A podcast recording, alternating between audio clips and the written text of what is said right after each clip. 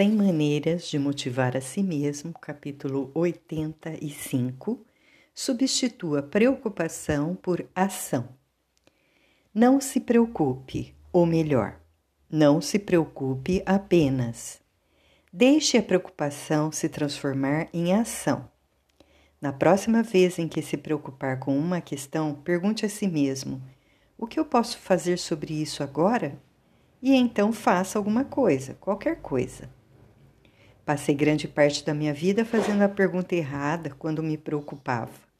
Como devo me sentir sobre isso? Finalmente descobri que ficava muito mais feliz quando, em vez disso, partia para a ação. Se estou apreensivo a respeito da conversa que tive com minha esposa na noite passada e de quanto fui injusto com ela, pergunto: o que eu posso fazer sobre isso agora mesmo? Ao colocar a pergunta no âmbito da ação, várias possibilidades vão me ocorrer.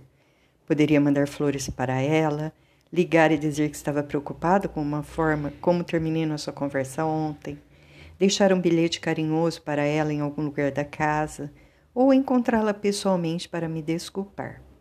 Todas essas possibilidades são ações e quando faço algo a respeito do problema, a preocupação vai embora. Ouvimos muito a frase morrendo de preocupação. Só que essa expressão não reflete o que acontece quando ficamos inquietos e apreensivos com um problema. Quando nos preocupamos, não estamos morrendo de preocupação, estamos vivendo de preocupação. Nesse estado, só fazemos a dificuldade aumentar. Há algum tempo inventei um sistema de ação para me ajudar a vencer minha tendência a me preocupar em excesso.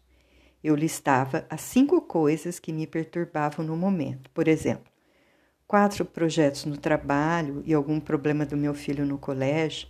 Então, eu decidia dedicar cinco minutos a cada problema, fazendo qualquer coisa em relação a ele. Sabia que estava me comprometendo a uma atividade de 25 minutos no máximo e isso não parecia ser difícil de encaixar no meu dia. Em seguida, eu tornava isso um jogo. Para me dedicar ao primeiro projeto, a definição de prazo para terminar os materiais para um curso novo, passei cinco minutos escrevendo.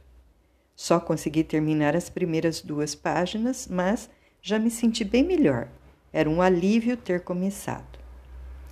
Para o segundo item, uma reunião que eu precisava ter com um cliente para resolver um, pro, um problema complicado em nosso contrato.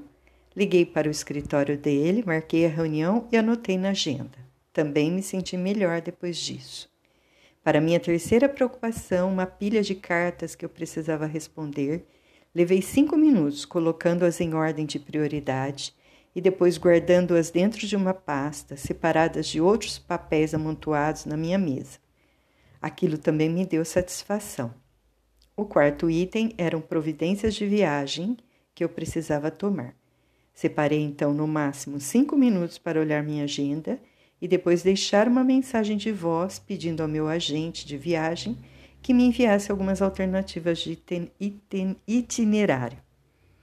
Por fim, quanto ao problema do meu filho, escrevi um bilhete para a professora dele expressando minha preocupação meu apoio ao esforço que ela fazia para ajudá-lo e minha intenção de marcar uma reunião com ela o mais rápido possível para que nós três pudéssemos nos sentar juntos e entrar num acordo sobre o que fazer.